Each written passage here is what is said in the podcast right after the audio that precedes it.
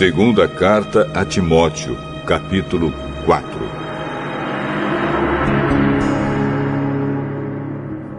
Na presença de Deus e de Cristo Jesus, que julgará todos os seres humanos, tanto os que estiverem vivos como os que estiverem mortos, eu ordeno a você, com toda firmeza, o seguinte: por causa da vinda de Cristo e do seu reino, pregue a mensagem e insista em anunciá-la, seja no tempo certo ou não.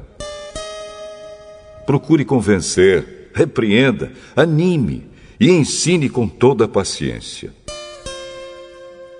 Pois vai chegar o tempo em que as pessoas não vão dar atenção ao verdadeiro ensinamento, mas seguirão os seus próprios desejos e arranjarão para si mesmas uma porção de mestres que vão dizer a elas o que elas querem ouvir.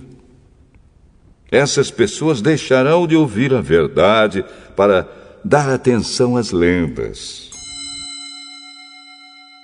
Mas você, seja moderado em todas as situações. Suporte o sofrimento.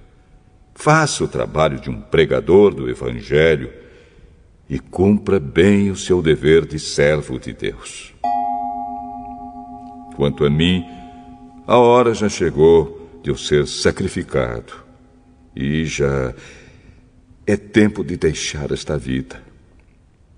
Fiz o melhor que pude na corrida, cheguei até o fim, conservei a fé. E agora está me esperando o prêmio da vitória que é dado para quem vive uma vida correta, o prêmio que o Senhor, o justo juiz, me dará naquele dia, e não somente a mim, mas a todos os que esperam com amor a sua vinda. Venha me ver logo que puder. Pois Demas se apaixonou por este mundo, me abandonou e foi para a cidade de Tessalônica Crescente foi para a província da Galácia e Tito para a região da Dalmácia. Somente Lucas está aqui comigo. Procure Marcos e traga-o com você, porque ele pode me ajudar no trabalho. Eu mandei Tíquico para a cidade de Éfeso.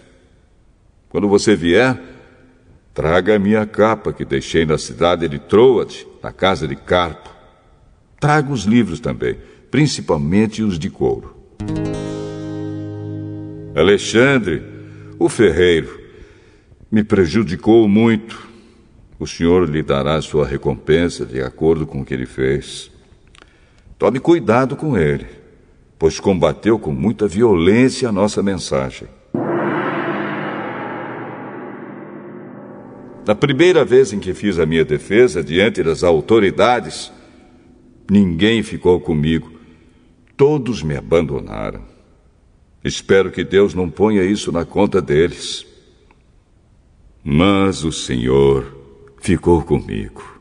Me deu força para que eu pudesse anunciar a mensagem completa a todos os não-judeus e me livrou de ser condenado à morte.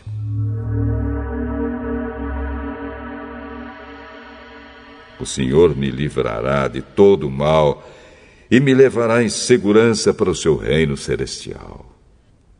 A Ele seja dada a glória para todos sempre. Amém. Saudações a Priscila e ao seu marido Áquila, e também à família de Onesíforo. Erasto ficou na cidade de Corinto, e eu deixei Trófimo na cidade de Mileto, porque ele estava doente faça o possível para vir antes do inverno. Os irmãos Eubulo, Pudente, Lino e a irmã Cláudia e todos os outros irmãos mandam saudações. Timóteo, que o Senhor esteja com seu espírito.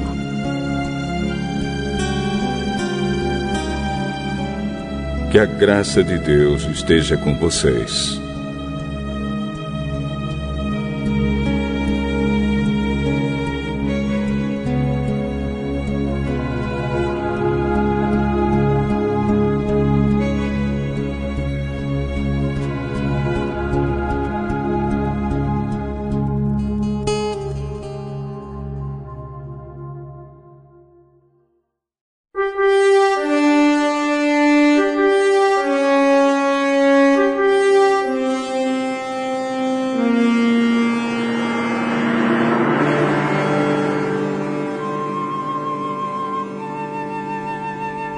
Carta de Paulo a Tito, capítulo 1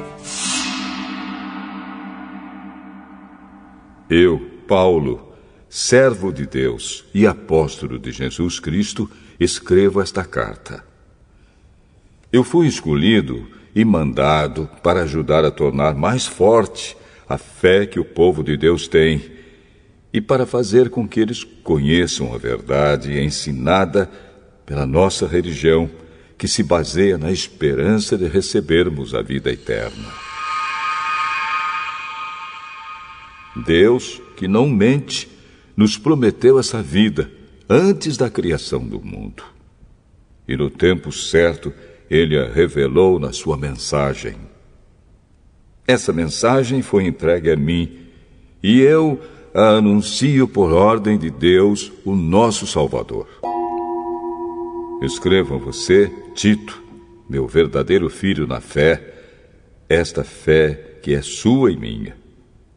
Que a graça e a paz de Deus, o Pai, e de Cristo Jesus, o nosso Salvador, estejam com você. Eu o deixei na ilha de Creta para que você pusesse em ordem o que ainda faltava fazer e para nomear em cada cidade os presbíteros das igrejas. Lembre das minhas ordens. O presbítero deve ser um homem que ninguém possa culpar de nada. Deve ter somente uma esposa. Os seus filhos devem ser cristãos e não ter fama de maus ou desobedientes pois aquele que tem a responsabilidade do trabalho de Deus, como bispo, deve ser um homem que não possa ser culpado de nada. Não deve ser orgulhoso, nem ter mau gênio. Não deve ser chegado ao vinho, nem violento, nem ganancioso. Deve estar disposto a hospedar pessoas na sua casa e deve amar o bem Deve ser prudente, justo, dedicado a Deus e disciplinado. Deve se manter firme na mensagem que merece confiança e que está de acordo com a doutrina. Assim ele poderá animar os outros com o verdadeiro ensinamento e também mostrar o erro dos que são contra esse ensinamento. Pois existem muitos principalmente os que vieram do judaísmo, que são revoltados e enganam os outros com as suas tolices. É preciso fazer com que eles parem de falar, pois estão atrapalhando famílias inteiras por ensinarem o que não devem, com a intenção vergonhosa de ganhar dinheiro. Foi justamente um deles, um profeta da ilha de Creta, quem disse. Os cretenses só dizem mentiras. São como animais selvagens. São uns preguiçosos que só pensam em comida. E ele tinha razão quando disse isso. Portanto, você tem de repreender duramente esses falsos mestres para que sejam sadios na fé e parem de dar atenção a histórias inventadas por judeus e a ensinamentos humanos que vêm de pessoas que rejeitam a verdade. Tudo é puro para os que são puros, mas nada é puro para os impuros e descrentes, pois a mente e a consciência deles estão sujas. Eles dizem que conhecem a Deus, mas o que eles fazem mostra que isso não é verdade. Estão cheios de ódio, são rebeldes e não são capazes de fazer nenhuma coisa boa.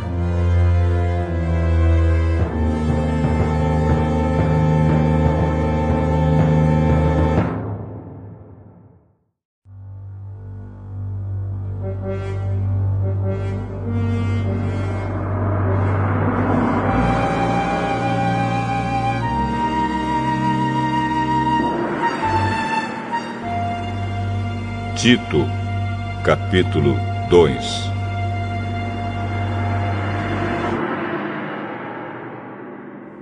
Mas você, Tito, ensine o que está de acordo com a doutrina verdadeira. Ensine os mais velhos a serem moderados, sérios, prudentes e firmes na fé, no amor e na perseverança. Aconselhe também as mulheres mais idosas a viverem como devem viver as mulheres dedicadas a Deus. Que elas não sejam caluniadoras nem muito chegadas ao vinho. Que elas ensinem o que é bom, para que as mulheres mais jovens aprendam a amar o marido e os filhos, e a ser prudentes, puras, boas donas de casa e obedientes ao marido a fim de que ninguém fale mal da mensagem de Deus. Aconselhe também os homens mais jovens a serem prudentes. Você mesmo deve ser, em tudo, um exemplo de boa conduta. Seja sincero e sério quando estiver ensinando. Use palavras certas para que ninguém possa criticá-lo e para que os inimigos fiquem envergonhados por não terem nada de mal a dizer a nosso respeito. Que os escravos obedeçam aos seus donos e os agradem em tudo. Que não sejam respondões, nem roubem os seus donos. Pelo contrário, que eles mostrem que são sempre bons e fiéis em tudo o que fazem. Desse modo, por causa das coisas que eles fizerem, todos falarão bem da doutrina a respeito de Deus, o nosso Salvador. Pois Deus revelou a sua graça para dar a salvação a todos. Essa graça nos ensina a abandonarmos a descrença e as paixões mundanas e a vivermos neste mundo uma vida prudente, correta e dedicada a Deus enquanto ficamos esperando o dia feliz em que aparecerá a glória do nosso grande Deus e Salvador Jesus Cristo. Foi Ele quem se deu a si mesmo por nós, a fim de nos livrar de toda maldade e de nos purificar, fazendo de nós um povo que pertence somente a Ele e que se dedica a fazer o bem. Ensine essas coisas e use toda a sua autoridade para animar e também para repreender os seus ouvintes. E que ninguém despreze você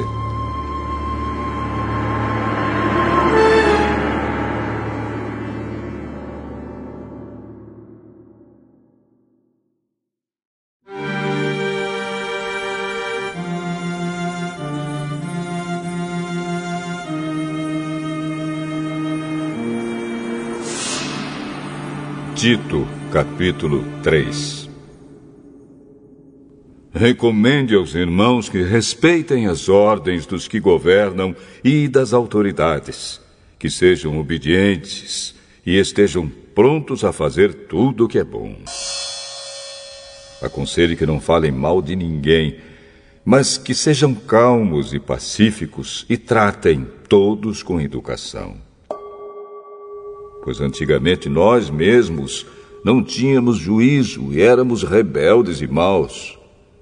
Éramos escravos das paixões e dos prazeres de todo tipo e passávamos a nossa vida no meio da malícia e da inveja. Os outros tinham ódio de nós e nós tínhamos ódio deles.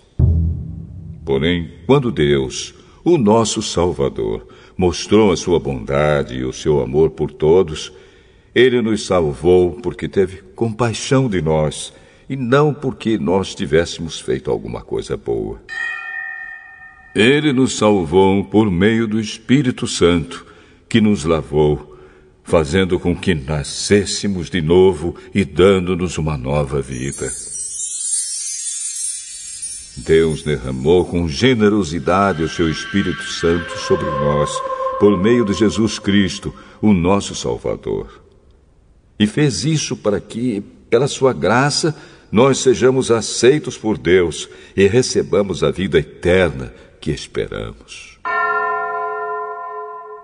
Esse ensinamento é verdadeiro. Quero que você, Tito, insista nesses assuntos para que os que creem em Deus se interessem em usar o seu tempo fazendo bem. Isso é bom e útil para todos. Mas evite as discussões tolas, as longas listas de nomes de antepassados, as brigas e os debates a respeito da lei dos judeus. Essas coisas são inúteis e sem valor. Se uma pessoa causar divisões entre os irmãos na fé, aconselhe essa pessoa uma ou duas vezes. Mas depois disso, não tenha nada mais a ver com ela. Pois você sabe que uma pessoa como esta abandonou completamente o Evangelho e os seus pecados provam que ela está errada. Quando eu lhe mandar o irmão Artemas ou o irmão Tíquico, faça o possível para ir se encontrar comigo na cidade de Nicópolis, pois resolvi passar o inverno lá. Ajude o advogado Zenas e também Apolo em tudo que você puder, a fim de que eles tenham o que precisarem para a viagem. Que a nossa gente aprenda a usar o seu tempo fazendo o bem e ajudando os outros em caso de necessidade, para que assim a vida da nossa gente seja útil. Todos os que estão comigo mandam saudações a você. Dê saudações aos nossos amigos na fé. Que a graça de Deus esteja com todos vocês.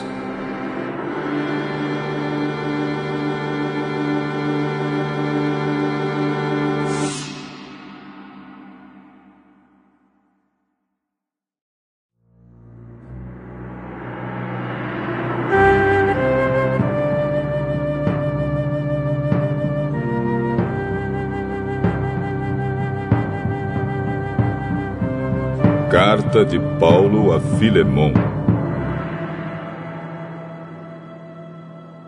Eu, Paulo, prisioneiro por causa de Cristo Jesus, junto com o irmão Timóteo, escrevo a você, Filemon, nosso amigo e companheiro de trabalho, e à igreja que se reúne na sua casa. Esta carta vai também para nossa irmã Áfia e para Arquipo, nosso companheiro de lutas. Que a graça e a paz de Deus, o nosso Pai, e do Senhor Jesus Cristo estejam com vocês. Meu caro Filemão, sempre que eu oro, lembro de você e agradeço ao meu Deus porque tenho ouvido falar do seu amor por todo o povo de Deus e da fé que você tem no Senhor Jesus. Peço a Deus que a fé que une você a nós faça com que compreendamos mais profundamente todas as bênçãos que temos recebido na nossa vida por estarmos unidos com Cristo. Meu caro irmão, o seu amor tem me dado grande alegria e muita coragem, pois você tem animado o coração de todo o povo de Deus. Por isso, como seu irmão em Cristo, eu sei que tenho o direito de exigir o que você deve fazer. Mas o amor que tenho por você me obriga a lhe fazer apenas um pedido. E faço isso, embora eu seja Paulo, o representante de Cristo Jesus e agora também prisioneiro por causa dele. Portanto, eu lhe faço um pedido em favor de Onésimo que é meu filho por estarmos unidos com Cristo, pois, enquanto eu estava na cadeia, tornei-me o pai espiritual dele. Antes ele era inútil para você, mas agora é útil para você e para mim. Eu estou mandando Onésimo de volta para você, e com ele vai o meu coração. Gostaria de obrigá-lo a ficar aqui comigo enquanto estou nesta cadeia por causa do Evangelho, a fim de que ele me ajudasse em lugar de você. Porém, não vou fazer nada sem a aprovação de você, para que o favor que eu lhe estou pedindo não seja feito por obrigação, mas por sua livre vontade. Pode ser que o Onésimo tenha sido afastado de você por algum tempo a fim de que você o tenha de volta para sempre. Pois agora ele não é mais um escravo, porém muito mais do que isso. É um querido irmão em Cristo. De fato, para mim, ele é muito querido. E para você agora, ele é mais querido ainda. Não só como escravo, mas também como irmão no Senhor. Por isso, se você me considera seu companheiro de trabalho, receba o Onésimo de volta como se estivesse recebendo a mim mesmo. Se ele deu algum prejuízo a você, ou lhe deve alguma coisa, ponha isso na minha conta. Aqui, com a minha própria mão, escrevo isto. Eu, Paulo, pagarei tudo. É claro que não preciso fazer com que você lembre que me deve a sua própria vida. Portanto, meu irmão, me faça esse favor por causa do Senhor. Anime o meu coração como irmão em Cristo. Ao escrever isso, estou certo de que você vai fazer o que lhe estou pedindo, e sei até que você fará ainda mais. Peço também que prepare um quarto para mim, pois espero que Deus responda às orações de todos vocês e me deixe ir outra vez até aí. Epáfras, o irmão que está na cadeia comigo por causa de Cristo Jesus, envia saudações a você. E Marcos, Aristarco, Demas e Lucas, meus companheiros de trabalho, também enviam saudações. Que a graça do Senhor Jesus Cristo esteja com vocês.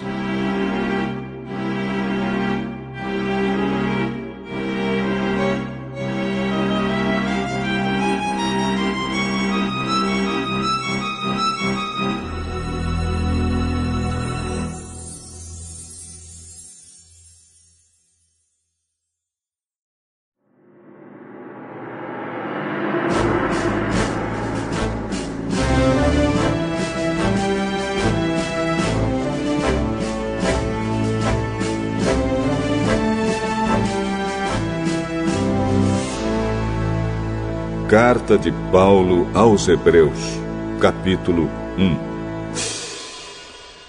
Antigamente, por meio dos profetas, Deus falou muitas vezes e de muitas maneiras aos nossos antepassados.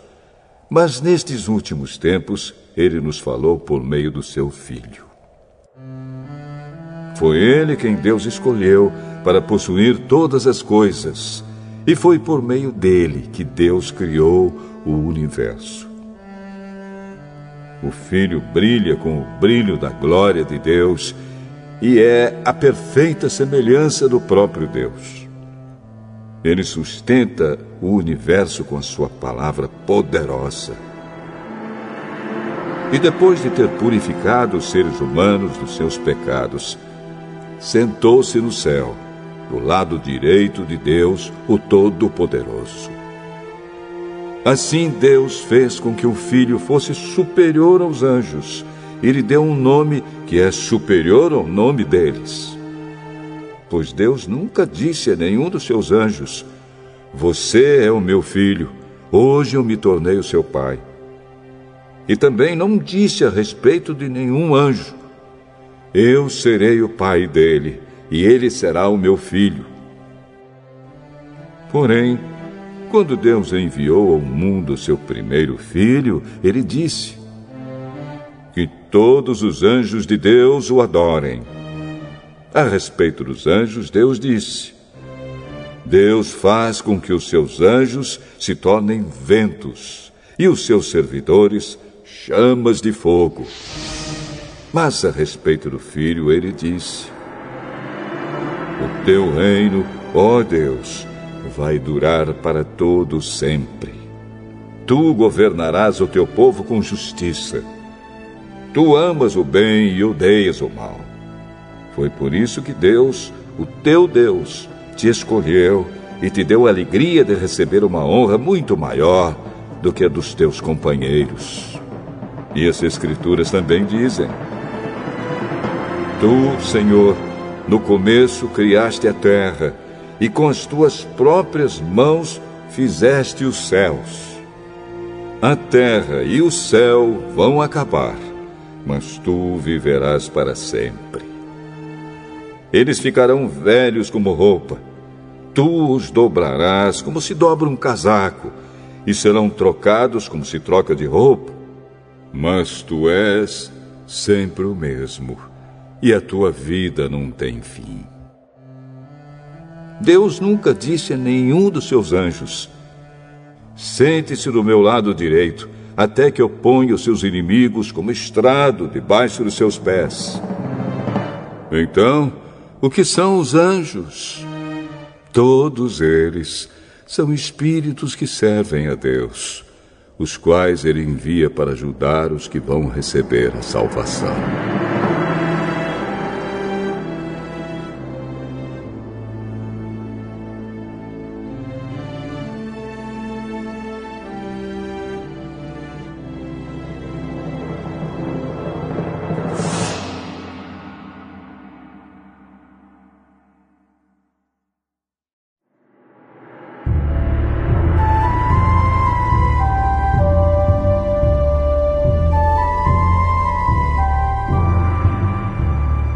Hebreus, capítulo 2 Por isso devemos prestar mais atenção nas verdades que temos ouvido, para não nos desviarmos delas. Não há dúvida de que a mensagem que foi dada por meio dos anjos é verdadeira. E aqueles que não a seguiram nem foram obedientes a ela, receberam o castigo que mereciam. Sendo assim, como é que nós escaparemos do castigo se desprezarmos uma salvação tão grande? Primeiro, o próprio Senhor Jesus anunciou essa salvação. E depois, aqueles que a ouviram nos provaram que ela é verdadeira. Ao mesmo tempo, por meio de sinais de poder, maravilhas e muitos tipos de milagres, Deus confirmou o testemunho deles e, de acordo com sua vontade, distribuiu também os dons do Espírito Santo. Pois Deus não deu aos anjos o poder de governar o mundo novo que está por vir, o mundo do qual estamos falando. Pelo contrário, em alguma parte das Escrituras Sagradas alguém afirma que é um simples ser humano, ó Deus, para que penses nele que é o ser mortal para que te preocupes com ele. Tu o colocaste por pouco tempo em posição inferior à dos anjos. Tu lhe deste a glória e a honra de um rei e puseste todas as coisas debaixo do domínio dele. Quando se diz que Deus pôs todas as coisas debaixo do domínio dele, isso quer dizer que nada ficou de fora. Porém, não vemos o ser humano governando hoje todas as coisas. Mas nós vemos Jesus fazendo isso. Por um pouco de tempo, ele foi colocado em posição inferior à dos anjos, para que, pela graça de Deus, ele morresse por todas as pessoas. Agora nós o vemos coroado de glória e de honra por causa da morte que ele sofreu. Pois Deus, que cria e sustenta todas as coisas, fez o que era apropriado e tornou Jesus perfeito por meio do sofrimento. Deus fez isso a fim de que muitos, isto é, os seus filhos, tomassem parte na glória de Jesus. Pois é Jesus quem os guia para a salvação. Jesus purifica as pessoas dos seus pecados e todos tanto ele como os que são purificados têm o mesmo Pai. É por isso que Jesus não se envergonha de chamá-los de irmãos.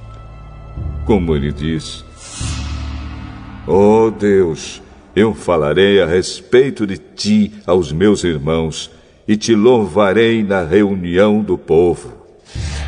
Diz também: Eu confiarei nele. E diz ainda: Aqui estou eu com os filhos que Deus me deu. Os filhos, como ele os chama, são pessoas de carne e sangue.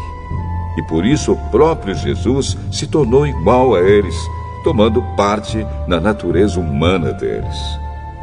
Ele fez isso para que, por meio da sua morte, pudesse destruir o diabo que tem poder sobre a morte.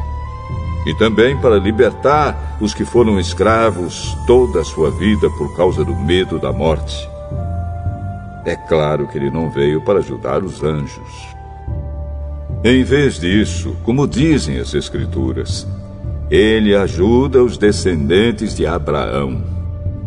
Isso quer dizer que foi preciso que Jesus se tornasse em tudo igual aos seus irmãos, a fim de ser o grande sacerdote deles, bondoso e fiel no seu serviço a Deus, para que os pecados do povo fossem perdoados.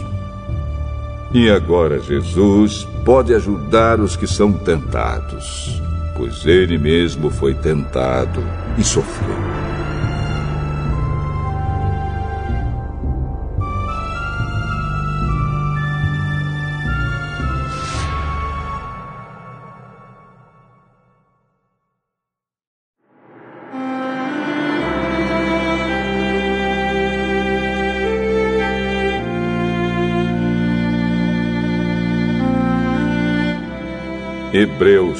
Capítulo 3 Meus irmãos na fé, vocês que também foram chamados por Deus, olhem para Jesus, que Deus enviou para ser o grande sacerdote da fé que professamos. Pois ele foi fiel a Deus, que o escolheu para esse serviço, assim como Moisés foi fiel no seu trabalho em toda a casa de Deus.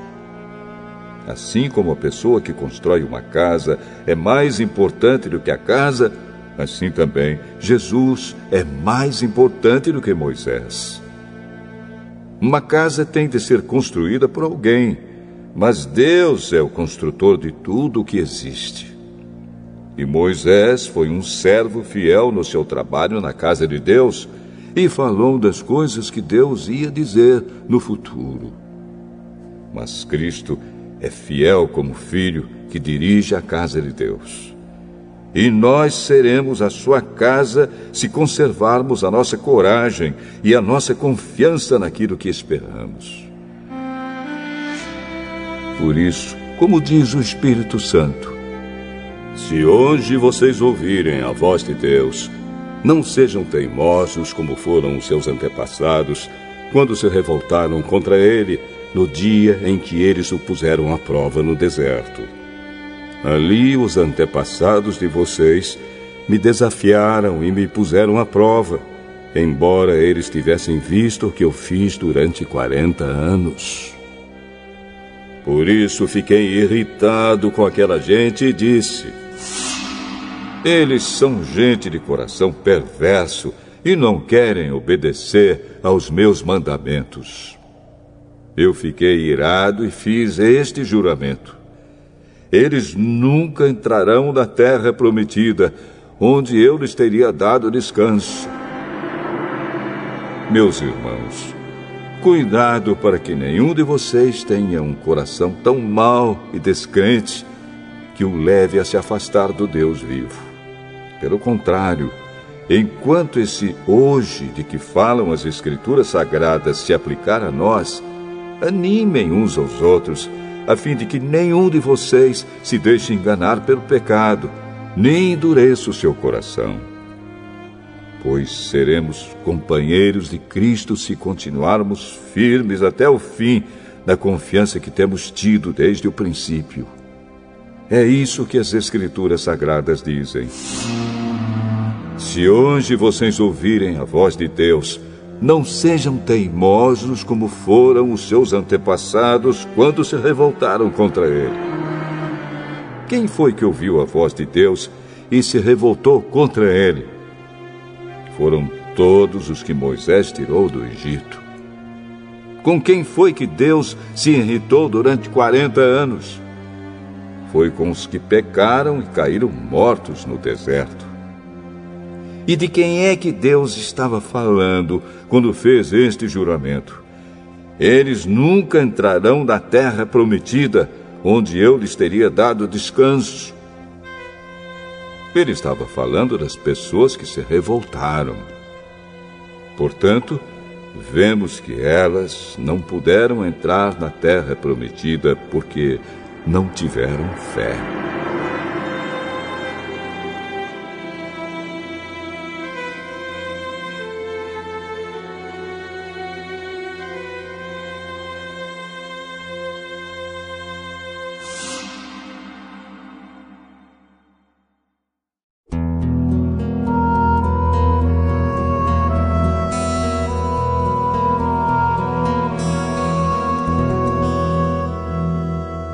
Hebreus, capítulo 4 Deus nos deixou a promessa de que podemos receber o descanso de que Ele falou. Portanto, tenhamos muito cuidado para que Deus não julgue que algum de vocês tenha falhado, deixando assim de receber esse descanso. Pois, assim como aquelas pessoas ouviram, também nós ouvimos a boa notícia. Elas ouviram a mensagem, porém, ela não lhes fez nenhum bem, porque quando a ouviram, não a receberam com fé. Portanto, nós, os que cremos, recebemos o descanso prometido por Deus, como ele mesmo disse. Eu fiquei irado e fiz este juramento. Eles nunca entrarão na terra prometida, onde eu lhes teria dado descanso. Ele disse isso, embora o seu trabalho já estivesse terminado desde o tempo em que havia criado o mundo. Pois a respeito do sétimo dia está escrito o seguinte em alguma parte das Escrituras Sagradas. No sétimo dia, Deus descansou de todo o trabalho que ele havia feito. E o mesmo assunto é repetido eles nunca entrarão na terra prometida, onde eu lhes teria dado descanso. Aqueles que foram os primeiros a ouvir a boa notícia não tiveram fé e por isso não receberam esse descanso. Portanto, há outros que vão recebê-lo. A prova disso é que Deus marca outro dia chamado hoje. Ele falou disso muitos anos depois, por meio de Davi, no trecho das Escrituras já citado. Se hoje vocês ouvirem a voz de Deus, não sejam teimosos. Se Josué tivesse dado ao povo esse descanso, Deus não teria falado mais tarde a respeito de outro dia. Assim, ainda fica para o povo de Deus um descanso, como o descanso de Deus no sétimo dia porque quem receber o descanso que Deus prometeu vai descansar de todos os seus trabalhos, assim como Deus descansou dos trabalhos dele. Portanto, façamos tudo para receber esse descanso, e assim nenhum de nós deixará de recebê-lo, como aconteceu com aquelas pessoas por terem se revoltado. Pois a palavra de Deus é viva e poderosa e corta mais do que qualquer espada afiada dos dois lados. Ela vai até o lugar mais fundo da alma e do espírito, vai até o íntimo das pessoas e julga os desejos e pensamentos do coração delas. Não há nada que se possa esconder de Deus. Em toda a criação, tudo está descoberto e aberto diante dos seus olhos e é a Ele que todos nós teremos de prestar contas. Portanto, fiquemos firmes na fé que anunciamos, pois temos um grande sacerdote poderoso, Jesus, o Filho de Deus, o qual entrou na própria presença de Deus. O nosso grande sacerdote não é como aqueles que não são capazes de compreender as nossas fraquezas. Pelo contrário, temos um grande sacerdote que foi tentado do mesmo modo que nós, mas não pecou. Por isso, tenhamos confiança e cheguemos perto do trono divino onde está a graça de Deus. Ali receberemos misericórdia e encontraremos graça sempre que precisarmos de ajuda.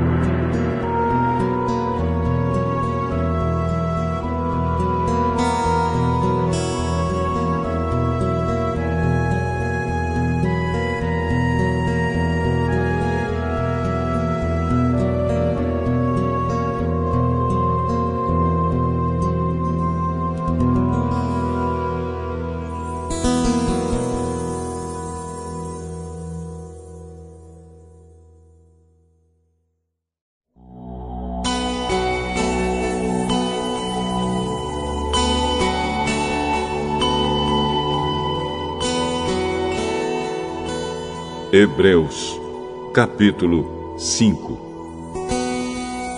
Cada grande sacerdote é escolhido entre os homens e nomeado para servir a Deus em favor do povo, apresentando a Deus ofertas e sacrifícios pelos pecados. Como ele próprio tem as suas fraquezas, pode ter paciência com os ignorantes e com os que cometem erros. E porque ele mesmo é fraco, precisa oferecer sacrifícios não somente pelos pecados do povo, mas também pelos seus próprios pecados. Ninguém escolhe para si mesmo a honra de ser grande sacerdote. É somente pela vontade de Deus que um homem é chamado para ser grande sacerdote, como aconteceu com Arão. Assim também Cristo não tomou para si mesmo a honra de ser grande sacerdote.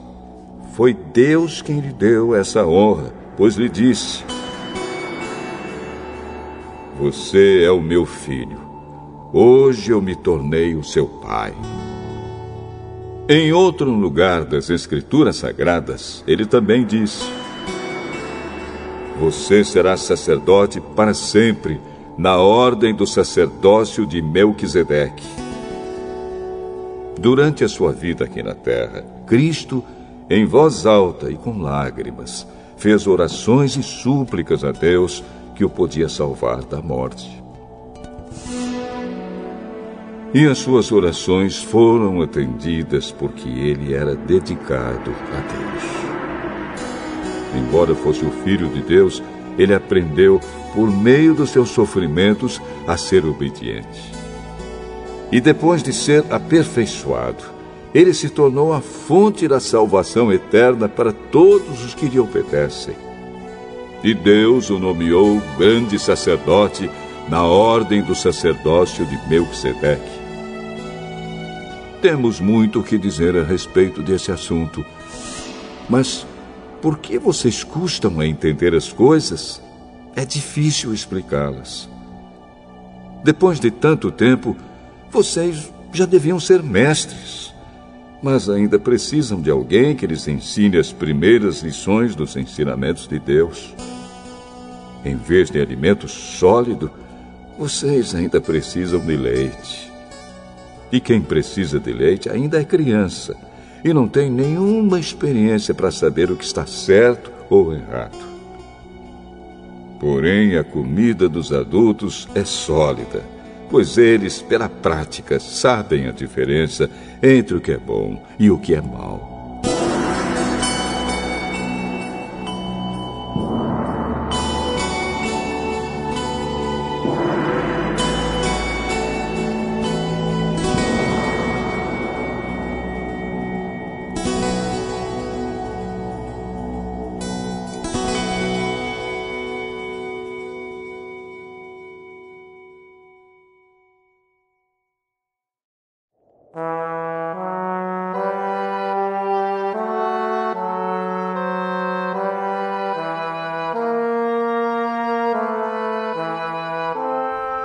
Hebreus, capítulo 6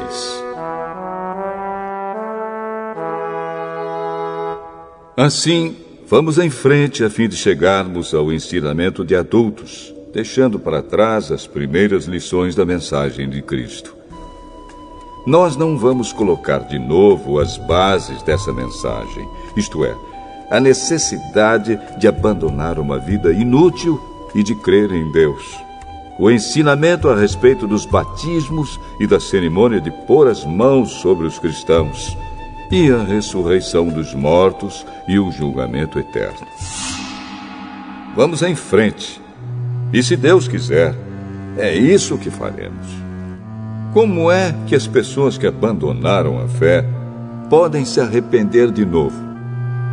Elas já estavam na luz de Deus já haviam experimentado o dom do céu e recebido a sua parte do Espírito Santo. Já haviam conhecido por experiência que a palavra de Deus é boa e tinham experimentado os poderes do mundo que há de vir. Mas depois abandonaram a fé. é impossível levar essas pessoas a se arrependerem de novo, pois estão crucificando outra vez o Filho de Deus e zombando publicamente dele. Deus abençoa a terra que recebe a chuva, a qual muitas vezes cai sobre ela e produz plantas úteis para aqueles que trabalham nela. Mas a terra que produz mato e espinhos não serve para nada. Ela corre o perigo de ser amaldiçoada por Deus e acaba sendo queimada. Porém, ainda que falemos dessa maneira, meus queridos irmãos, estamos certos de que vocês têm as melhores bênçãos que vêm da salvação. Deus não é injusto. Ele não esquece o trabalho que vocês fizeram, nem o amor que lhe mostraram na ajuda que deram e ainda estão dando aos seus irmãos na fé.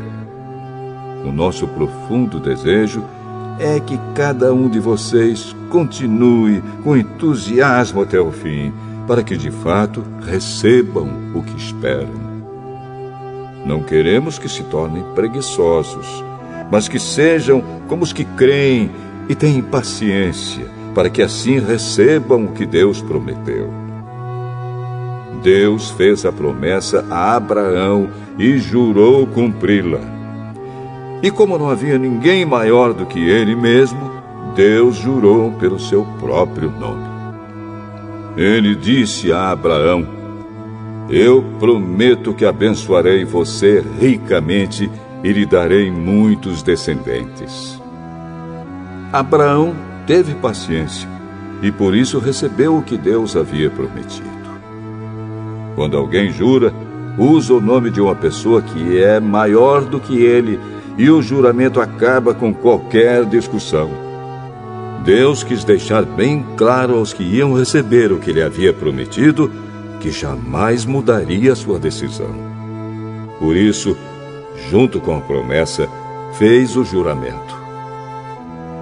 Portanto, há duas coisas que não podem ser mudadas, e a respeito delas, Deus não pode mentir. E assim nós, que encontramos segurança nele, nos sentimos muito encorajados a nos manter firmes na esperança que nos foi dada. Essa esperança mantém segura e firme a nossa vida, assim como a âncora mantém seguro o barco. Ela passa pela cortina do templo do céu e entra no lugar santíssimo celestial. Foi lá que, para o nosso bem, Jesus entrou antes de nós e ele se tornou para sempre o grande sacerdote na ordem do sacerdócio de Melquisedeque.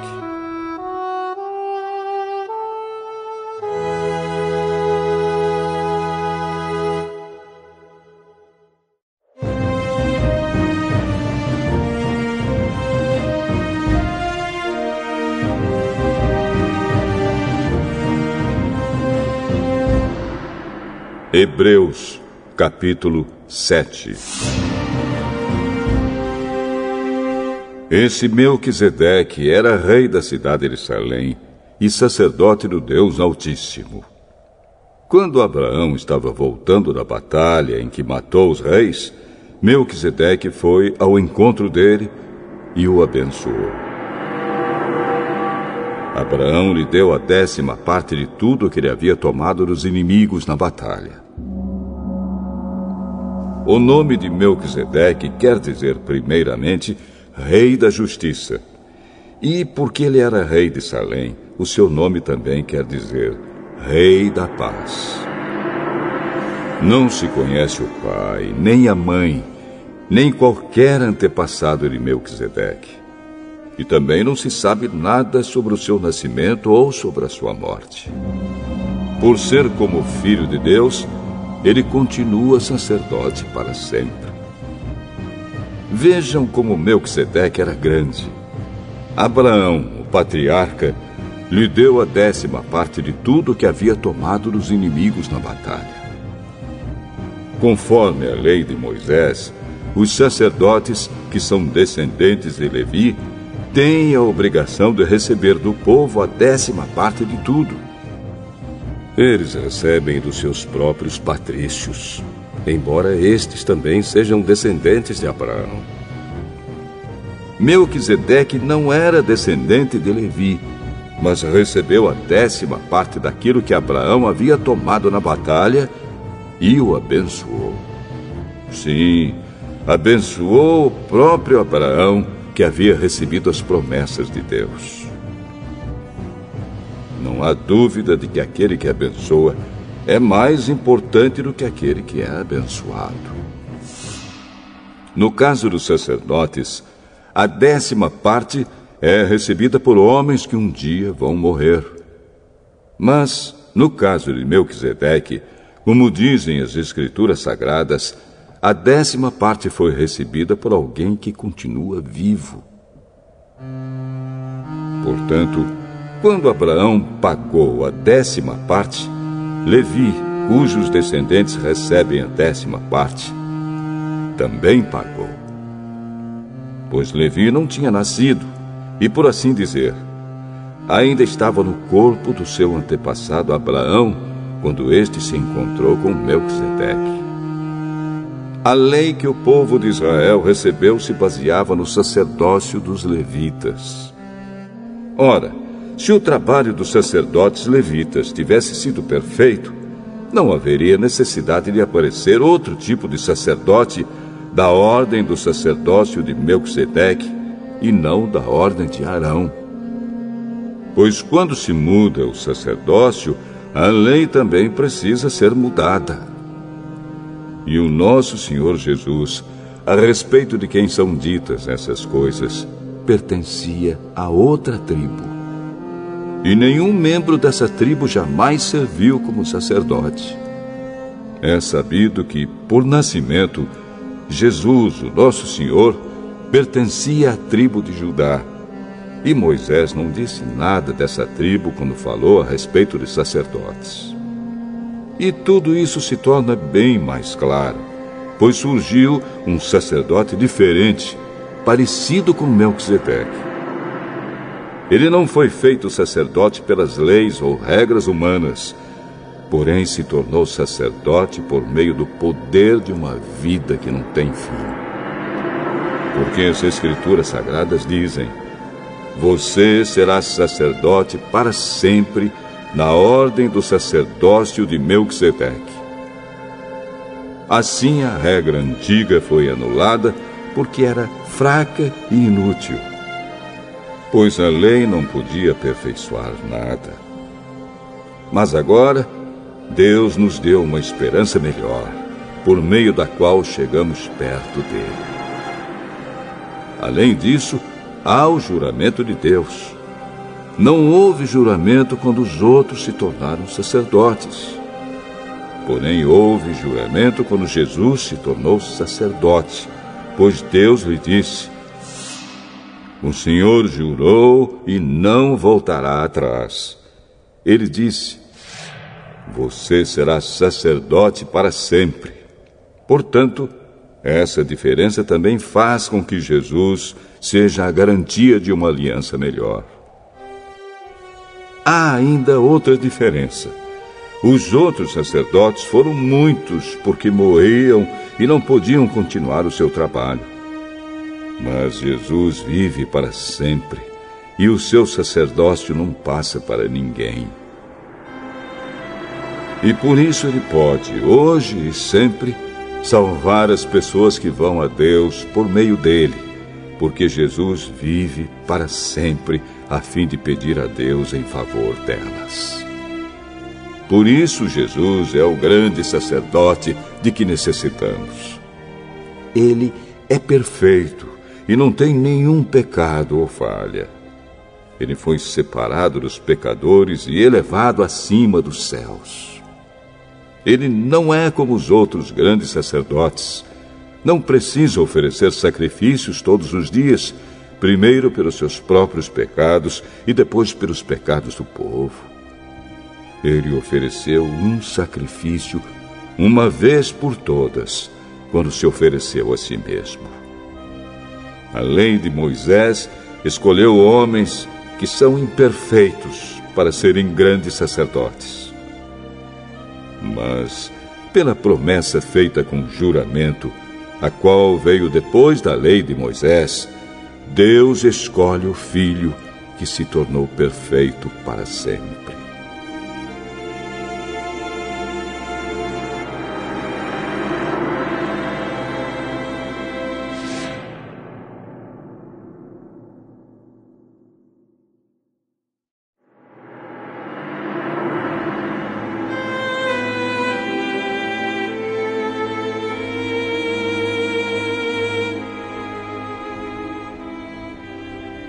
Hebreus, capítulo 8 A coisa mais importante de tudo o que estamos dizendo tem a ver com o sacerdote que nós temos. Ele é o grande sacerdote que está sentado no céu, do lado direito do trono de Deus, o Todo-Poderoso. Ele faz o seu serviço no lugar santíssimo na verdadeira tenda que foi armada pelo Senhor e não por seres humanos. Todo grande sacerdote é escolhido para apresentar a Deus as ofertas e os sacrifícios de animais. E por isso é necessário que o nosso grande sacerdote tenha também alguma coisa para oferecer. Se ele estivesse na terra, não seria sacerdote pois existem sacerdotes que apresentam as ofertas de acordo com a lei de Moisés. O trabalho que esses sacerdotes fazem é, de fato, somente uma cópia e uma sombra do que está no céu. Foi isso que aconteceu quando Deus falou com Moisés. Quando Moisés estava para construir a tenda, Deus disse: Tenha cuidado para fazer tudo de acordo com o modelo que eu lhe mostrei no monte. Mas, de fato, Jesus foi encarregado de um serviço sacerdotal que é superior ao dos sacerdotes. Pois a aliança que ele conseguiu é melhor, porque ela se baseia em promessas de coisas melhores. Pois, se a primeira aliança tivesse sido perfeita, não seria necessária uma nova aliança. Mas Deus vê que o seu povo é culpado e diz: Está chegando o tempo, diz o Senhor, em que farei uma nova aliança com o povo de Israel e com o povo de Judá. Essa aliança não será como aquela que eu fiz com os antepassados deles, no dia em que os peguei pela mão e os tirei da terra do Egito. Não foram fiéis à aliança que fiz com eles, e por isso, diz o Senhor, eu os desprezei. Quando esse tempo chegar, diz o Senhor, farei com o povo de Israel esta aliança. Eu porei as minhas leis na mente deles e no coração deles as escreverei. Eu serei o Deus deles e eles serão o meu povo. Ninguém vai precisar ensinar o seu patrício nem o seu parente, dizendo: Procure conhecer o Senhor, porque todos me conhecerão, tanto as pessoas mais humildes como as mais importantes. Pois eu perdoarei os seus pecados e nunca mais lembrarei das suas maldades. E quando Deus fala da nova aliança, é porque ele já tornou velha a primeira. E o que está ficando velho e gasto vai desaparecer logo.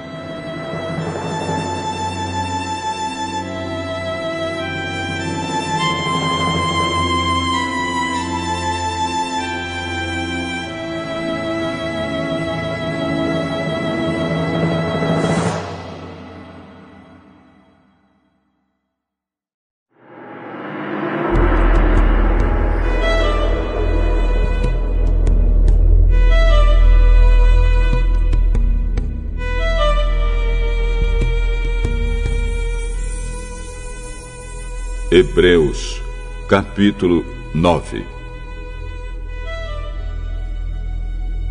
A primeira aliança tinha leis sobre adoração e tinha também um santuário construído por seres humanos onde se adorava a Deus.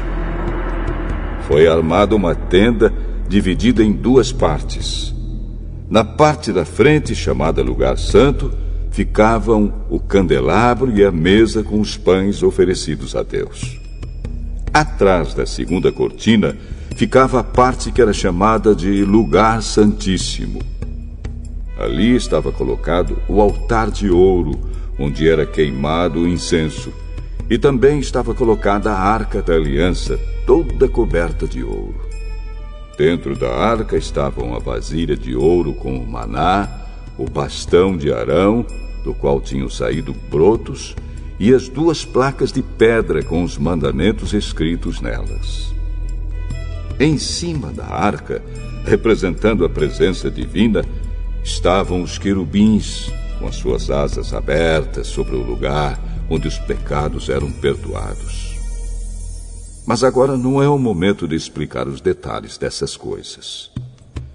Depois de tudo isso ter sido preparado, os sacerdotes entram todos os dias na parte da frente da tenda, que é o lugar santo, para cumprir os seus deveres religiosos.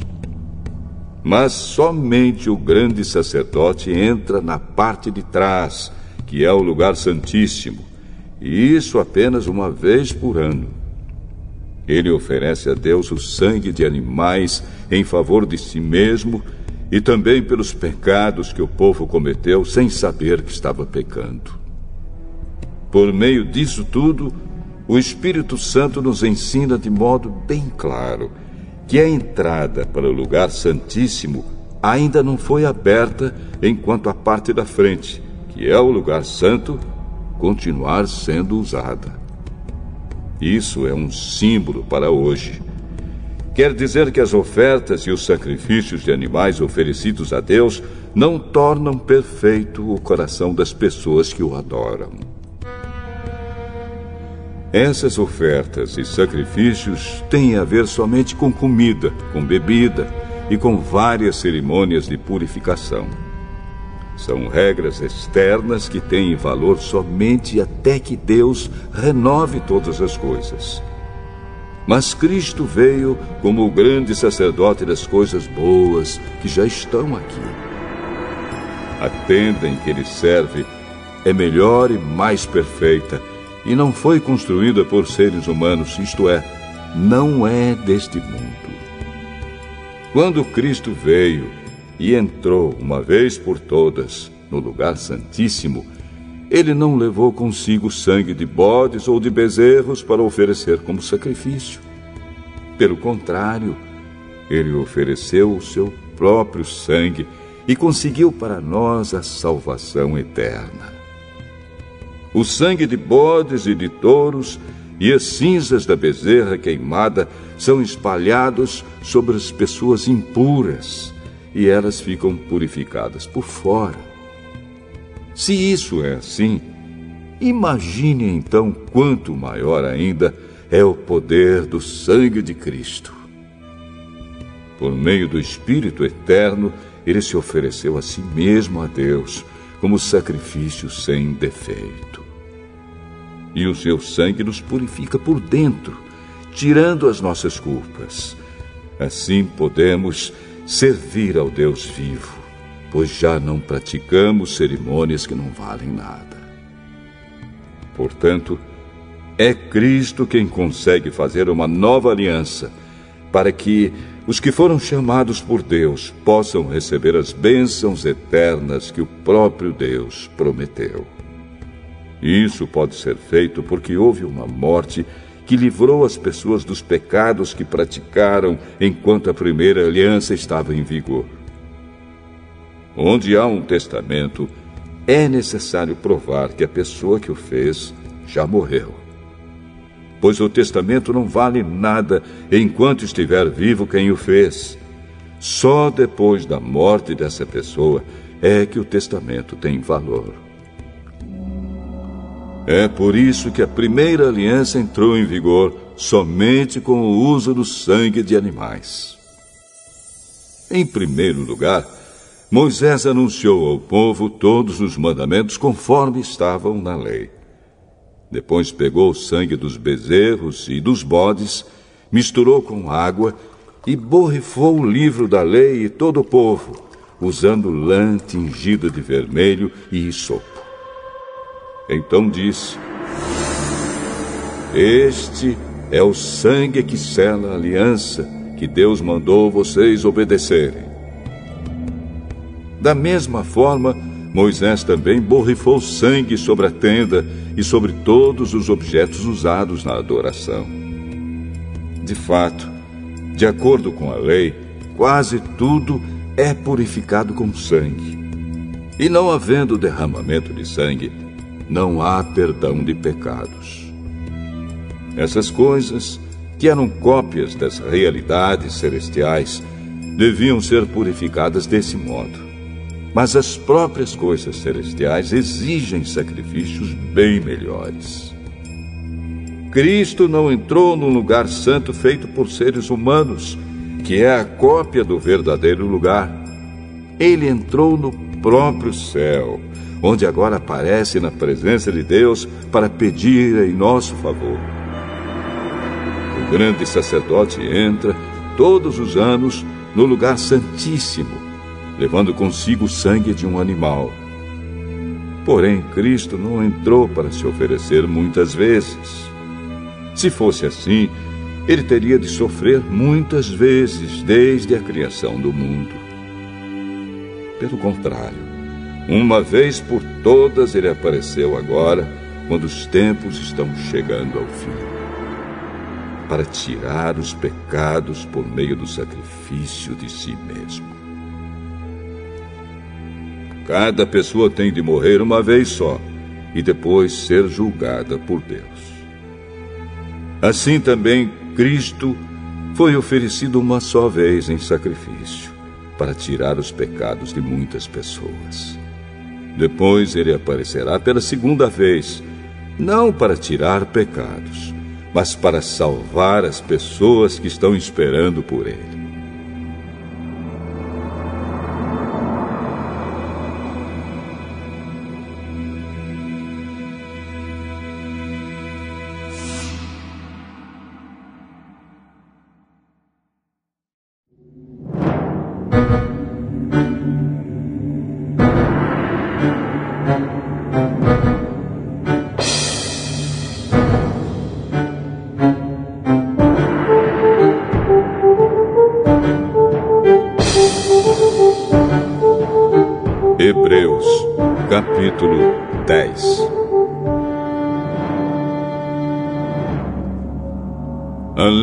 Dada por Moisés não é um modelo completo e fiel das coisas verdadeiras. É apenas uma sombra das coisas boas que estão para vir. Os mesmos sacrifícios são oferecidos sempre, ano após ano. Portanto, como pode a lei, por meio desses sacrifícios, aperfeiçoar as pessoas que chegam perto de Deus? Se as pessoas que adoram a Deus tivessem sido purificadas dos seus pecados, não se sentiriam mais culpadas de nenhum pecado e todos os sacrifícios terminariam. Em vez disso, esses sacrifícios, realizados ano após ano, servem para fazer com que as pessoas lembrem dos seus pecados pois o sangue de touros e de bodes não pode, de modo nenhum, tirar os pecados de ninguém. Por isso, Cristo, ao entrar no mundo, disse: Tu, ó Deus, não queres animais oferecidos em sacrifícios, nem ofertas de cereais, mas preparaste um corpo para mim. Não te agradam as ofertas de animais queimados inteiros no altar, nem os sacrifícios oferecidos para tirar pecados. Então eu disse: Estou aqui, ó Deus. Venho fazer a tua vontade, assim como está escrito a meu respeito no livro da lei.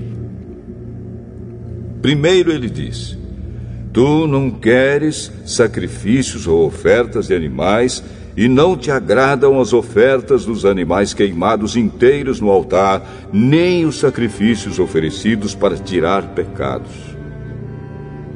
Ele disse isso, embora todos os sacrifícios sejam oferecidos de acordo com a lei. Depois ele disse: Estou aqui, ó Deus, para fazer a tua vontade.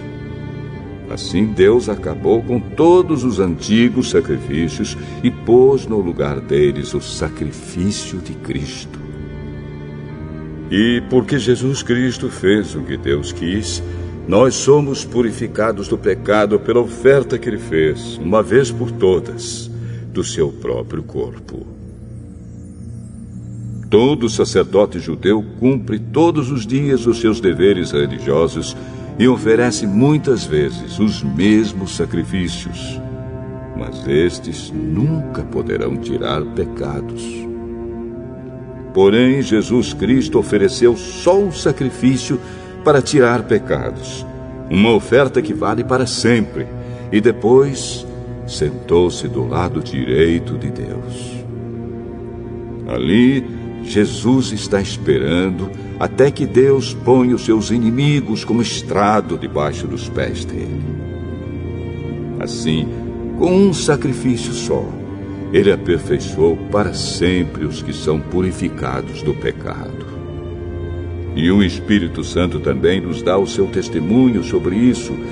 Primeiro ele diz: Quando esse tempo chegar, diz o Senhor, eu farei com o povo de Israel esta aliança Porei as minhas leis no coração deles e na mente deles as escreverei.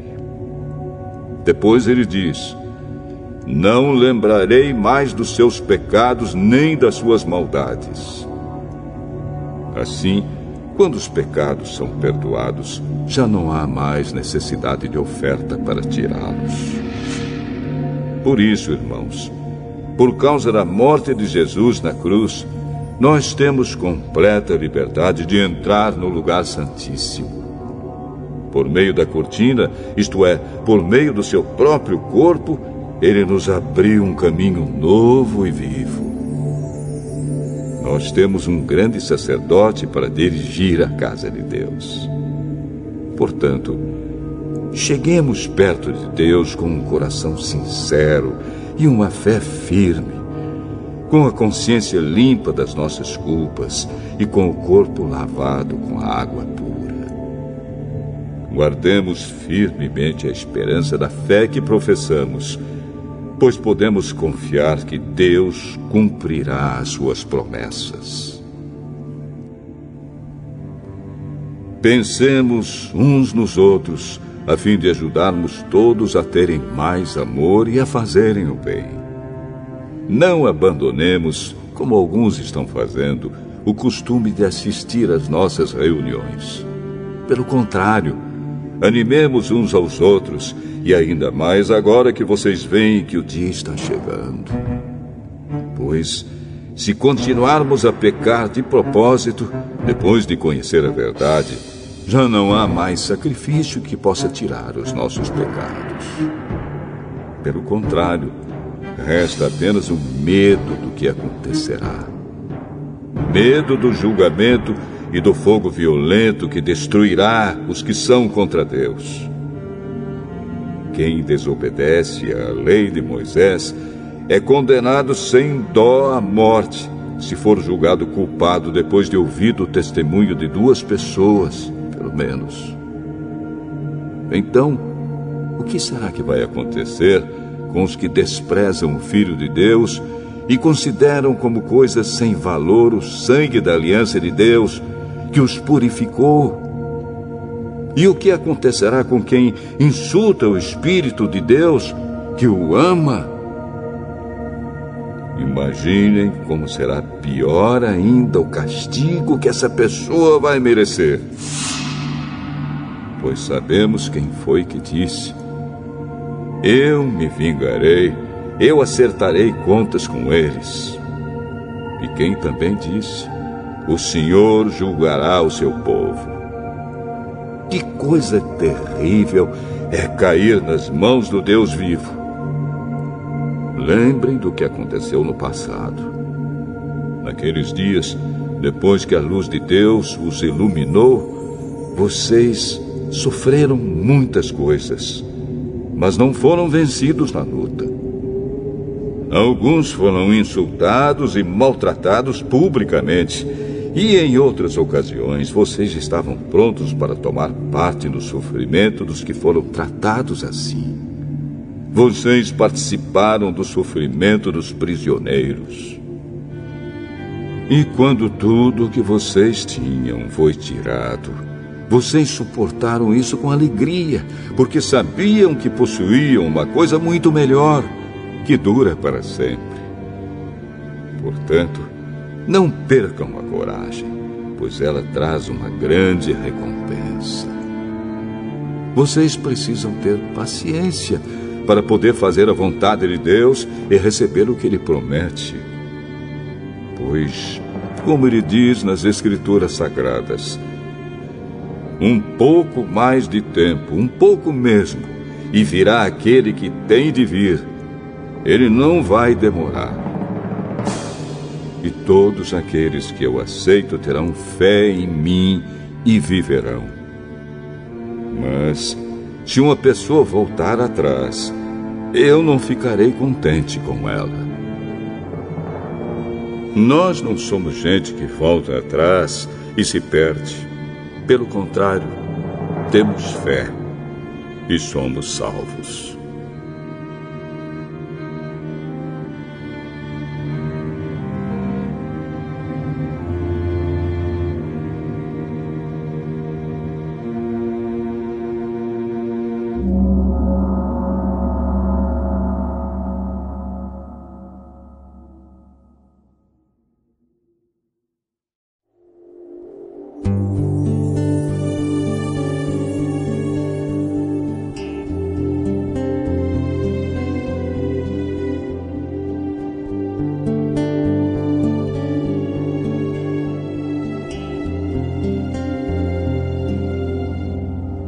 Hebreus, capítulo 11 A fé é a certeza de que vamos receber as coisas que esperamos e a prova de que existem coisas que não podemos ver. Foi pela fé que as pessoas do passado conseguiram a aprovação de Deus. É pela fé que entendemos que o universo foi criado pela palavra de Deus e que aquilo que pode ser visto foi feito daquilo que não se vê. Foi pela fé que Abel ofereceu a Deus um sacrifício melhor do que o de Caim. Pela fé, ele conseguiu a aprovação de Deus como homem correto, tendo o próprio Deus aprovado as suas ofertas. Por meio da sua fé, Abel, mesmo depois de morto, ainda fala. Foi pela fé que Enoque escapou da morte. Ele foi levado para Deus e ninguém o encontrou, porque Deus mesmo o havia levado. As Escrituras Sagradas dizem que antes disso ele já havia agradado a Deus. Sem fé, ninguém pode agradar a Deus, porque quem vai a Ele precisa crer que Ele existe e que recompensa os que procuram conhecer o melhor. Foi pela fé que Noé ouviu os avisos de Deus sobre as coisas que iam acontecer e que não podiam ser vistas. Noé obedeceu a Deus e construiu uma barca em que ele e a sua família foram salvos. Assim, Noé condenou o mundo e recebeu de Deus a aprovação que vem por meio da fé. Foi pela fé que Abraão ao ser chamado por Deus, obedeceu e saiu para uma terra que Deus lhe prometeu dar. Ele deixou o seu próprio país sem saber para onde ia. Pela fé, ele morou como estrangeiro na terra que Deus lhe havia prometido. Viveu em barracas com Isaac e Jacó, que também receberam a mesma promessa de Deus porque Abraão esperava a cidade que Deus planejou e construiu, a cidade que tem alicerces que não podem ser destruídos. Foi pela fé que Abraão se tornou pai, embora fosse velho demais, e a própria Sara não pudesse mais ter filhos. Ele creu que Deus ia cumprir a sua promessa. Assim, de um só homem, que estava praticamente morto, nasceram tantos descendentes como as estrelas do céu, tão numerosos como os grãos de areia da praia do mar. Todos esses morreram cheios de fé. Não receberam as coisas que Deus tinha prometido, mas as viram de longe e ficaram contentes por causa delas. E declararam que eram estrangeiros e refugiados de passagem por este mundo. E aqueles que dizem isso mostram bem claro que estão procurando uma pátria para si mesmos. Não ficaram pensando em voltar para a terra de onde tinham saído. Se quisessem, teriam a oportunidade de voltar. Mas, pelo contrário, estavam procurando uma pátria melhor, a pátria celestial. E Deus não se envergonha de ser chamado de o Deus deles, porque Ele mesmo preparou uma cidade para eles.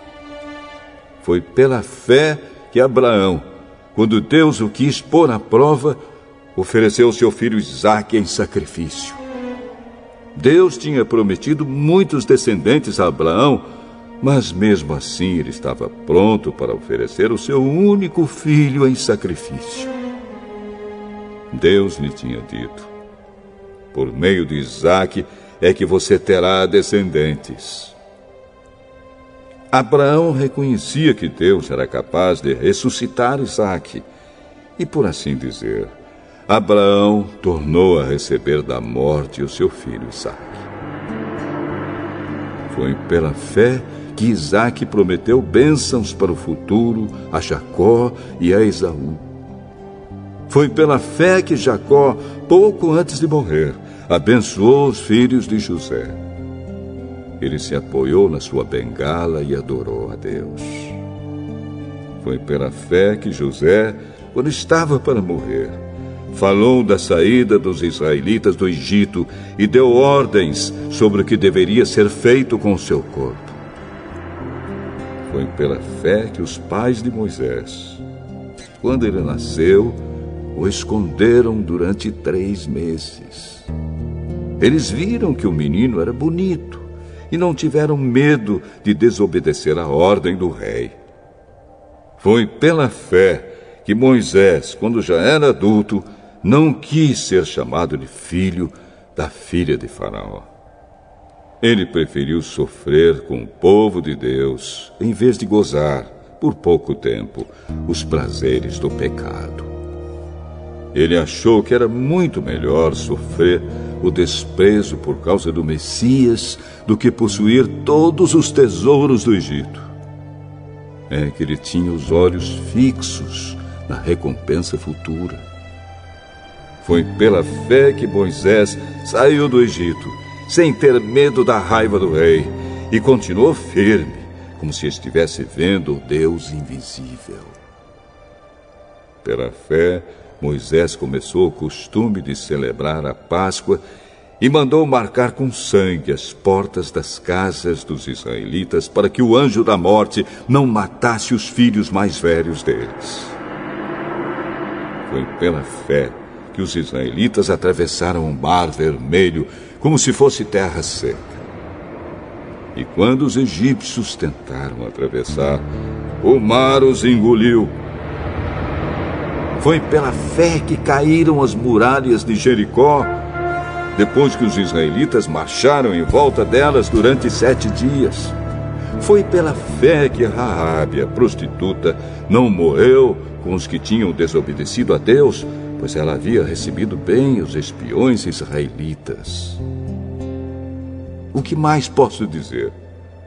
O tempo é pouco para falar de Gideão, de Baraque de Sansão, de Jefté, de Davi, de Samuel e dos profetas. Pela fé, eles lutaram contra nações inteiras e venceram. Fizeram o que era correto e receberam o que Deus lhes havia prometido. Fecharam a boca de leões, apagaram incêndios terríveis e escaparam de serem mortos à espada eram fracos, mas se tornaram fortes. Foram poderosos na guerra e venceram exércitos estrangeiros.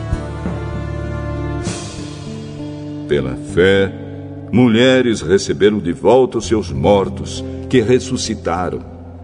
Outros foram torturados até a morte.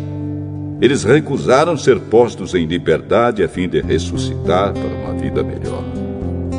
Alguns foram insultados e surrados, e outros acorrentados e jogados na cadeia.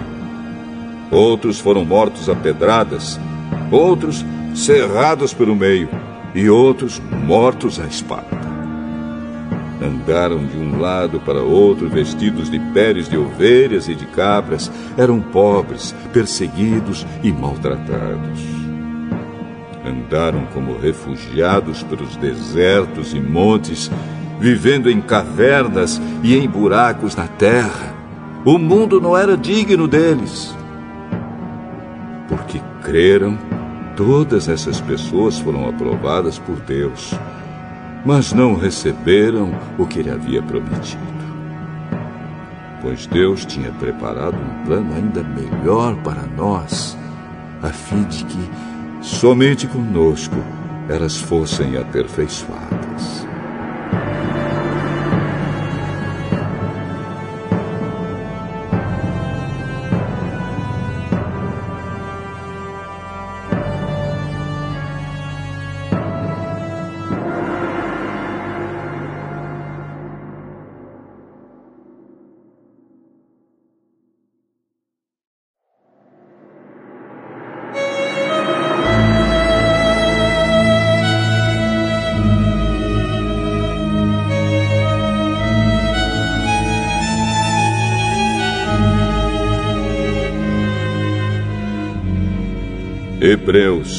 Capítulo 12. Assim, nós temos essa grande multidão de testemunhas ao nosso redor. Portanto, deixemos de lado tudo o que nos atrapalha e o pecado que se agarra firmemente em nós e continuemos a correr sem desanimar a corrida marcada para nós. Conservemos os nossos olhos fixos em Jesus, pois é por meio dele que a nossa fé começa, e é ele quem aperfeiçoa essa fé. Ele não deixou que a cruz fizesse com que ele desistisse. Pelo contrário, por causa da alegria que lhe foi prometida, ele não se importou com a humilhação de morrer na cruz e agora está sentado do lado direito do trono de Deus. Pensem no sofrimento dele e como suportou com paciência o ódio dos pecadores. Assim vocês não desanimem, nem desistam, porque na luta contra o pecado vocês ainda não tiveram de combater até a morte. Será que vocês já esqueceram as palavras de encorajamento que Deus lhes disse, como se vocês fossem filhos dele? Pois ele disse: Preste atenção, meu filho, quando o Senhor o castiga, e não se desanime quando ele o repreende. Pois o Senhor corrige quem ele ama e castiga quem ele aceita como filho. Suportem o sofrimento com paciência, como se fosse um castigo dado por um pai, pois o sofrimento de vocês mostra que Deus os está tratando como seus filhos. Será que existe algum filho que nunca foi corrigido pelo pai? Se vocês não são corrigidos, como acontece com todos os filhos de Deus, então não são filhos de verdade mas filhos ilegítimos. No caso dos nossos pais humanos, eles nos corrigiam e nós os respeitávamos. Então devemos obedecer muito mais ainda ao nosso Pai Celestial, e assim viveremos. Os nossos pais humanos nos corrigiam durante pouco tempo, pois achavam que isso era certo. Mas Deus nos corrige para o nosso próprio bem, para que participemos da sua santidade. Quando somos corrigidos, isso no momento nos parece motivo de tristeza e não de alegria. Porém, mais tarde, os que foram corrigidos recebem como recompensa uma vida correta e de paz. Portanto, levantem suas mãos cansadas e fortaleçam os seus joelhos enfraquecidos.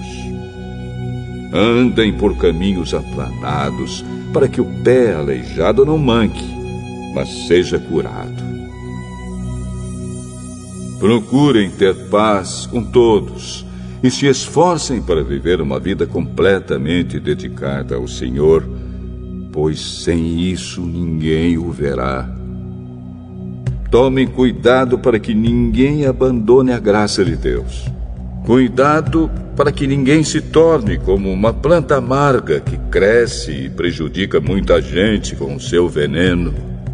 E tomem cuidado também para que ninguém se torne imoral ou perca o respeito pelas coisas sagradas, como Esaú, que por causa de um prato de comida vendeu seus direitos de filho mais velho.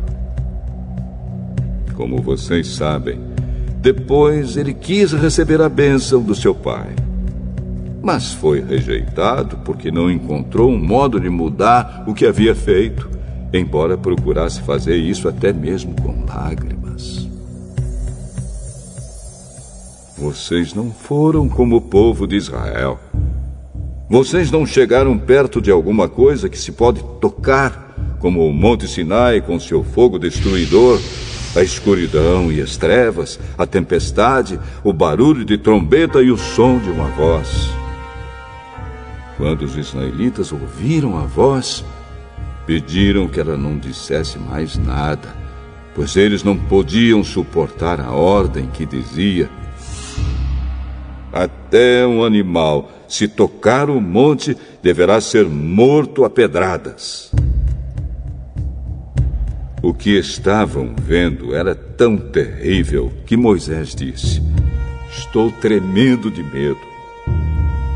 Pelo contrário, vocês chegaram ao Monte Sião e à cidade do Deus vivo, a Jerusalém celestial com seus milhares de anjos.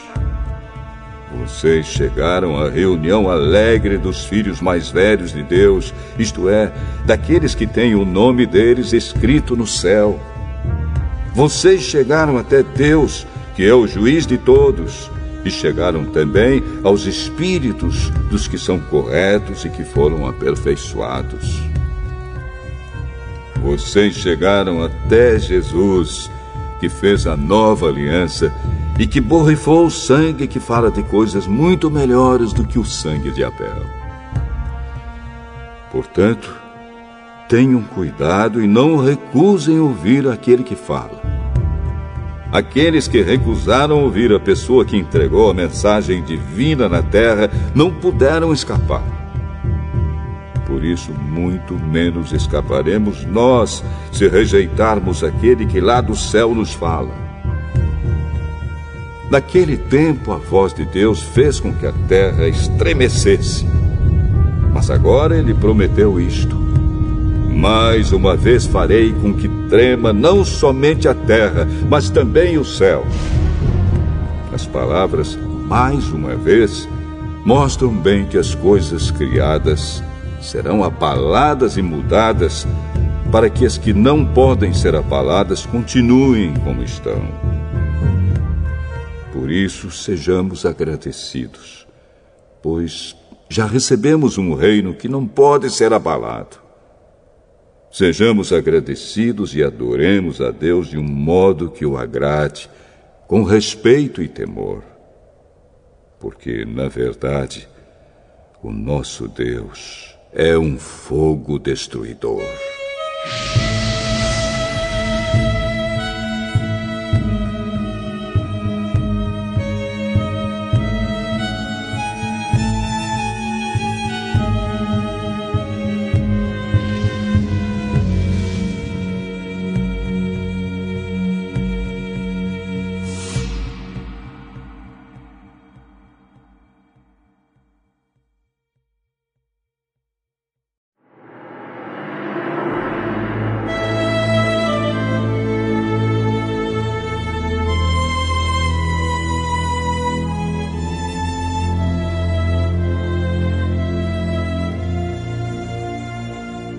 Hebreus, capítulo 13.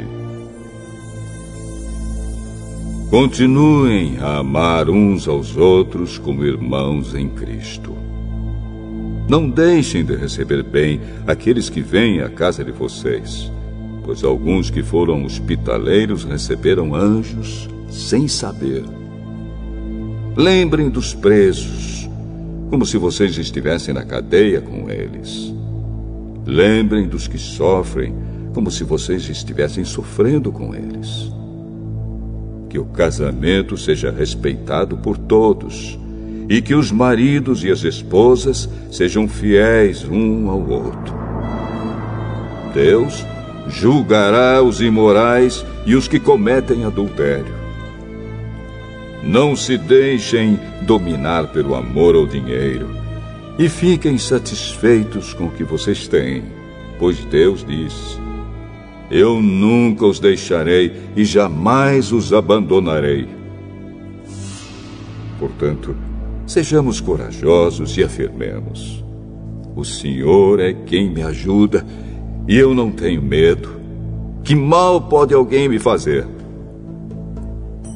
Lembrem dos seus primeiros líderes espirituais que anunciaram a mensagem de Deus a vocês. Pensem como eles viveram e morreram e imitem a fé que eles tinham. Jesus Cristo é o mesmo ontem, hoje e sempre. Não se deixem levar por ensinamentos diferentes e estranhos que tiram vocês do caminho certo. É bom sermos espiritualmente fortes por meio da graça de Deus e não por meio da obediência a regras sobre alimentos. Pois os que obedecem a essas regras não têm sido ajudados por elas. Os sacerdotes que servem no templo não têm o direito de comer do sacrifício que é oferecido sobre o nosso altar. O grande sacerdote leva o sangue de animais para dentro do lugar santíssimo, a fim de oferecê-lo como sacrifício pelos pecados. Mas os corpos dos animais são queimados fora do acampamento. Por isso, Jesus também morreu fora da cidade de Jerusalém para, com o seu próprio sangue, purificar o povo dos seus pecados. Portanto, vamos para perto de Jesus, fora do acampamento, e soframos a mesma desonra que ele sofreu. Porque neste mundo não temos nenhuma cidade que dure para sempre. Pelo contrário, procuramos a cidade que virá depois. Por isso, por meio de Jesus Cristo, ofereçamos sempre louvor a Deus. Esse louvor é o sacrifício que apresentamos, a oferta que é dada por lábios que confessam a sua fé nele. Não deixem de fazer o bem e de ajudar uns aos outros, pois são esses os sacrifícios que agradam a Deus. Obedeçam aos seus líderes e sigam as suas ordens pois eles cuidam sempre das necessidades espirituais de vocês, porque sabem que vão prestar contas disso a Deus. Se vocês obedecerem, eles farão o trabalho com alegria. Mas, se vocês não obedecerem, eles trabalharão com tristeza. e isso não ajudará vocês em nada. Continuem a orar por nós. Temos certeza de que a nossa consciência está limpa, pois sempre queremos fazer o que é correto. E peço a vocês, de modo todo especial, que orem para que Deus me mande de volta a vocês o mais depressa possível. Deus ressuscitou nosso Senhor Jesus, que por causa da sua morte na cruz, é o grande pastor do rebanho. É por meio do sangue de Jesus que a aliança eterna é selada. Que o Deus de paz lhes dê tudo de bom que vocês precisam para fazer a sua vontade. E que Ele, por meio de Jesus Cristo, faça em nós tudo o que lhe agrada. E a Cristo seja dada a glória para todo sempre. Amém. Meus irmãos, peço que escutem com paciência essas palavras de ânimo, pois esta carta que escrevi não é muito longa. Quero que saibam que o nosso irmão Timóteo já saiu da cadeia. Se ele vier logo, eu o levarei comigo quando for ver vocês. Saudações a todos os líderes da igreja daí e a todo o povo de Deus. Os irmãos da Itália também mandam saudações a vocês. Que a graça de Deus esteja com todos vocês.